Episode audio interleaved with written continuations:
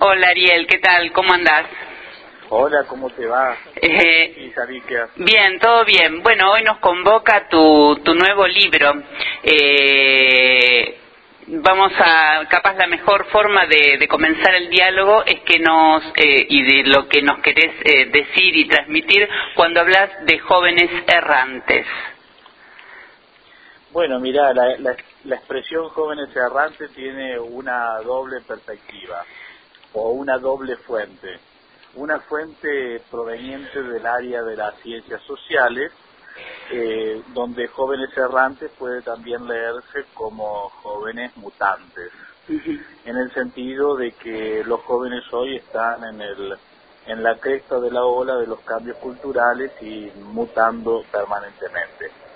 Pero también desde una perspectiva teológica, los jóvenes eh, errantes eh, tienen esta característica religiosa de, ser errantes, de, de, estar en la errancia.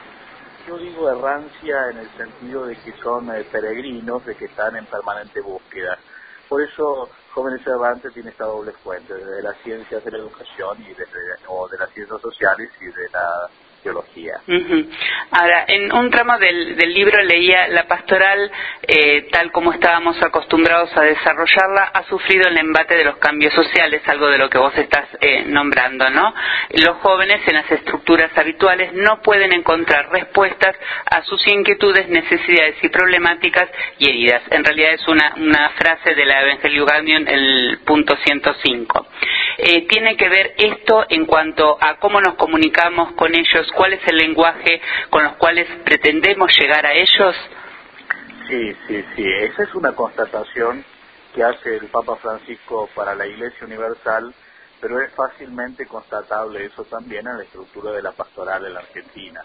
Ciertamente las estructuras de la pastoral en la Argentina responden más a necesidades institucionales, de las instituciones eclesiales, que a las necesidades de los jóvenes de los y las jóvenes. Uh -huh. Y en esa en ese desajuste eh, se produce lo que yo denomino en el libro el declive de la institución, porque justamente eh, al no estar eh, en el movimiento de los jóvenes, de estos jóvenes mutantes, la Iglesia pierde asidero en cuanto al lenguaje que usa, en cuanto al modo de impostar las celebraciones, en cuanto a la forma de entrar en vinculación eh, con el mundo juvenil, en cuanto a las propuestas pastorales que ofrece, y entonces es justamente como, como dice el Papa, la pastoral o las instituciones de la pastoral, como digo yo, ha sufrido el embate de los tiempos eh, y no está a la altura de las circunstancias justamente para responder a los nuevos desafíos que provocan las nuevas juventudes. ¿Y cuánto tiene que ver esto que, que los jóvenes usan hoy tanto y eh, que muchas veces nos dan una, una mano no con el tema de la, de la tecnología, no esta nueva forma que ellos eh, eh, pretenden para, para que nosotros podamos llegar hacia sí, ellos? Sí, sí. Yo diría, Alicia, que los jóvenes no usan la tecnología, sino que los jóvenes están en el medio de la tecnología. Perfecto. Parte de la constitución de su subjetividad. En cambio, los adultos sí usamos la tecnología sin estar en la lógica de las tecnologías de la comunicación uh -huh. y de los medios. De tal forma que nosotros, por ejemplo, decimos, los jóvenes no se comunican, pero ciertamente los jóvenes están hipercomunicados. Uh -huh. Porque ellos, ellos, en la lógica propia de, de, de, de la época, eh, viven la simultaneidad, la multiplataforma, la multidireccionalidad. Ellos dicen, por ejemplo, o ellos, nosotros, uh -huh. los adultos decimos, este, los jóvenes no piensan y sin embargo pueden manejar simultáneamente múltiples niveles de lenguaje y de interacción en medio de las redes. Claro. Eso necesita ciertamente una racionalidad. No será la misma racionalidad que tenemos los adultos, pero es una racionalidad. Claro. Entonces, a mí me gusta decir de que ellos viven en el ecosistema de, de los medios. -huh. En cambio, los adultos utilizamos los celulares, las redes, uh -huh. eh, el Facebook, el Twitter, eh, la web. Nosotros la usamos, son es un uso instrumental para nosotros. En cambio, los jóvenes viven imbuidos en este, la dinámica propia o en la lógica específica de las tecnologías de la comunicación y todo lo que ello implica. En ese sentido, justamente muchos autores han hablado de este, el, eh, analfabetismo, somos analfabetos tecnológicos los adultos y los jóvenes son, este, se me fue la expresión ahora, nativos, nativos, nativos digitales. Justamente eso de nativos digitales implica esto, ya nacer en una cultura, manejar los elementos de la cultura. Los adultos, si bien estamos en esta cultura, no hemos nacido en esta etapa del desarrollo cultural y por eso es que los chicos no resuelven los problemas tecnológicos con tanta facilidad porque manejan una lógica no racional, sino una lógica más bien intuitiva. Ahora, una invitación que tiene el libro que me parece perfecta, ¿no? Que dice, en lugar de hacer siempre lo mismo, eh, eh, este, esta propuesta que vos nos haces nos invita a mirar de una manera diferente a los jóvenes y, su y sus maneras de hacer, eh, o sea, ponernos en su lugar, digamos, ¿no? A tomarlos a ellos capaz como protagonistas. Sí, generalmente la pastoral siempre ha tomado a los jóvenes como destinatarios de la pastoral. A mí me parece que una pastoral juvenil que se piense con y desde los jóvenes tiene que erradicar de su lenguaje, del lenguaje de la pastoral, el, término destinatario, para eh, justamente pensar a los jóvenes como agentes mismos de la acción pastoral. Y, esto no es ninguna novedad, porque ya viene desde el, el magisterio latinoamericano desde Puebla cuando decía este, los pobres no se evangelizan, bueno, también podemos decir análogamente, los jóvenes también no se evangelizan, no son solo destinatarios, sino que son también evangelizadores de los mismos agentes de la pastoral. Perfecto. Eh, ahora bien, eh, estos cambios que, que, debería haber ¿no? en, el tema de la pastoral eh, juvenil hacen también que se plantee, que uno pueda pensar en qué territorios y contextos se van a desarrollar. Tal cual. Los contextos son múltiples. Los contextos de la pastoral son múltiples porque la pastoral, en mi perspectiva, es un oficio de lugar. Es decir, la pastoral es siempre situada y por ser situada los contextos de la pastoral son múltiples. Y múltiples quiero decir en este sentido, que el contexto de la pastoral no es exclusivamente un contexto religioso. El contexto de la pastoral juvenil también es el territorio de lo estético, el territorio de lo social, el territorio del conflicto, del conflicto propio de, los ambientes que tiene que ver con las conflictualidades, por ejemplo en el conurbano bonaerense o, o, en, el conurbano de las grandes ciudades en Argentina, como está pasando en Rosario, en Córdoba, en Mendoza o en otras ciudades un poco más pequeñas del norte argentino. Y también el contexto de la pastoral es el elemento de la sociabilidad juvenil. Es decir, no es solo la parroquia o la escuela, el ambiente de la pastoral, sino también la calle, eh, la esquina, la plaza, son los nuevos territorios de la pastoral. En algún momento los territorios de la pastoral se entendieron como, bueno, el shopping ha reemplazado la iglesia, el, el shopping es el nuevo ágora. No, yo creo que es un ágora, sí, por supuesto, pero hay otros ágoras que utilizan los jóvenes que son estos ambientes más regulados, libres, abiertos y, y que también son eh, lugares para eh, la propuesta pastoral. Perfecto. Ahora, el Papa Francisco en Brasil, en el encuentro de, la juventud, les pidió que hagan lío en la diócesis. En tu contacto con ellos, eh, ¿qué dicen ellos que es hacer eh, lío? Y por otro lado, si los adultos estamos preparados para ese lío que los jóvenes a veces proponen o hacer, o tenemos que despojarnos también de ciertas estructuras. Sí, sí, sí. Eh, los jóvenes están más desprovistos de, las tradiciones y por lo tanto no temen a romper las estructuras. Cuando el Papa dice hagan lío en las diócesis, justamente les propone a los jóvenes que salgan de, los ambientes tradicionales de la pastoral, la iglesia, la escuela, que abran las puertas a, las periferias. El Papa también dice en otras partes las periferias existenciales, es decir, que, que la pastoral salga de los lugares acostumbrados y se dirija hacia otros, que los jóvenes no vengan a la pastoral, sino que la pastoral salga en busca de los jóvenes. Ciertamente que esto que para los jóvenes puede ser parte justamente de la constitución, de su subjetividad, que es estar abierto a los desafíos, más habituados a la intemperie, a, qué sé yo, a situaciones de vulnerabilidad, para los adultos es más costoso porque estamos acostumbrados más a las certidumbres, a las seguridades, a movernos en el ámbito de las instituciones.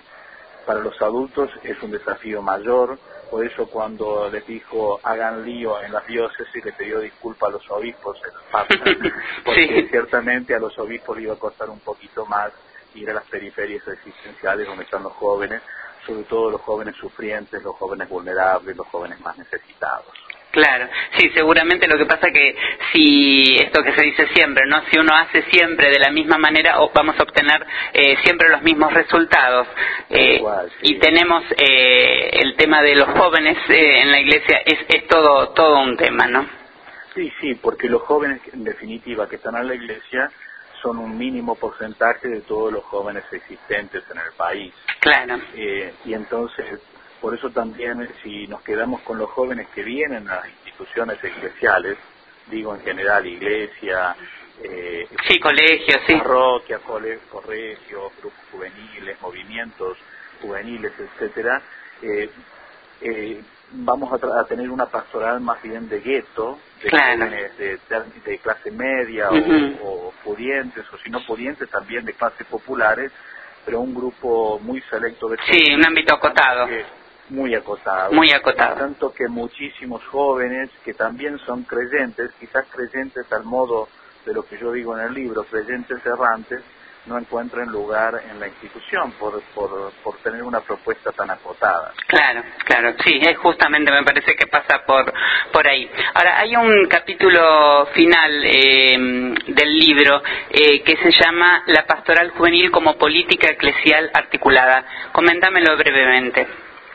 Sí, mira, el, tema de la, de la política articulada es para pensar la pastoral juvenil desde una orgánica, una, una pastoral orgánica, no una pastoral juvenil solo de evento y de acciones eh, perentorias.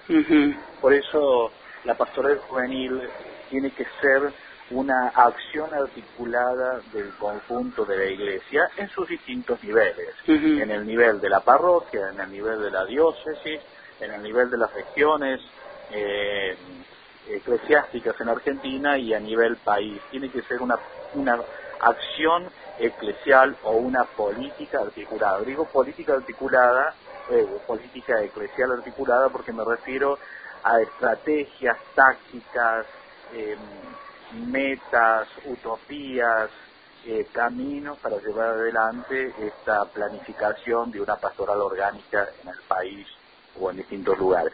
Y para ello a mí me parece que Alicia que una pastoral orgánica ya no puede ser más pensada desde los términos eh, una pastoral por los jóvenes. Los adultos tenemos la posta y entonces vamos a trabajar por los jóvenes. Ni tampoco una pastoral para los jóvenes, pensada desde las necesidades de los adultos, los valores adultos en las instituciones adultas y eh, una acción simplemente unidireccional.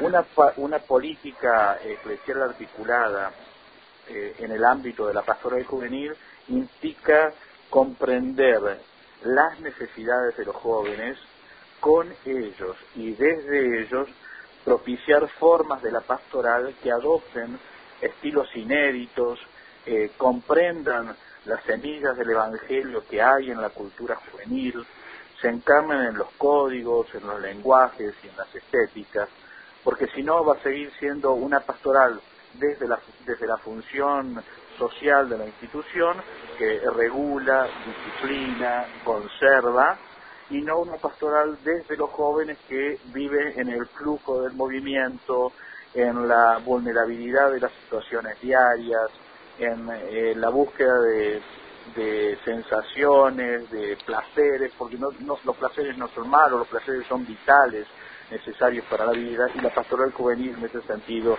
está perdiendo un poco de sabor y por lo tanto así como de sabor también de sabiduría práctica para tratar de comprender a los jóvenes. Por eso con política eclesial articulada me hago, hago referencia a una pastoral orgánica. Perfecto. Ahora, hablando de, pastoral juvenil, no puedo dejar de, preguntarte por el tema de la vocación eh, religiosa em, y, y, sumado, digamos, a esta pregunta, ¿cuál es a tu entender la escasez de vocaciones que existe? Mira, ese es un problema delicado en el ámbito de la institución. A mí me parece que equivocadamente mm, ha habido una política, una política, perdón, una pastoral vocacional al margen de la pastoral juvenil. Una pastoral vocacional como recolección, este, búsqueda de jóvenes para los seminarios, para las congregaciones religiosas, pero separada del flujo de la pastoral juvenil. A mi modo de ver, una potente pastoral juvenil es semilla de vocaciones de especial consagración para la iglesia, digamos, religiosos, religiosas, presbíteros, pero también es eh, semillas de vocaciones de laicos, de profesionales creyentes, comprometidos con, con la vida, con una, con una posición ética de la vida en el ejercicio de la profesión del, y de su desarrollo profesional o del compromiso político. Es decir, a mí me parece que hay que buscar a los jóvenes no en una pastoral vocacional específica, sino en una pastoral juvenil potente, en donde los jóvenes descubran los sentidos de la vida, aprendan que se puede gozar, sentir y desarrollar el gusto eh, por la existencia y, la, y el sentido de lo trascendente en las cosas que gustan a los jóvenes. Porque ciertamente si una pastoral vocacional solamente intenta el insertar a jóvenes en las estructuras eclesiales, va a fracasar. De hecho, lo vemos, las congregaciones religiosas, los seminarios tienen cada vez menos jóvenes, salvo las congregaciones, las congregaciones, perdón, eh, las diócesis, eh, en contextos ultraconservadores, donde también no solamente las diócesis conservadores, sino que hay culturas eh, en los territorios fuertemente marcadas por una tradición eclesial conservadora. Y entonces también hay jóvenes para todo para todo tipo digamos.